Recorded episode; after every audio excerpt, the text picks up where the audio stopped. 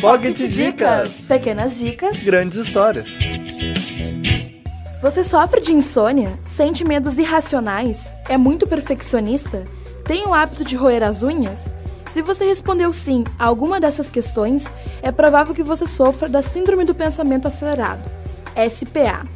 No livro Ansiedade: Como Enfrentar o Mal do Século, o psiquiatra brasileiro Augusto Cury relata como funciona a mente humana para ser capaz de controlar o pensamento, administrar a emoção de maneira eficaz e resgatar a qualidade de vida.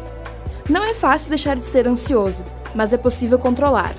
Além das dicas, o autor apresenta os principais sintomas para tomar cuidado e não sofrer com o SPA.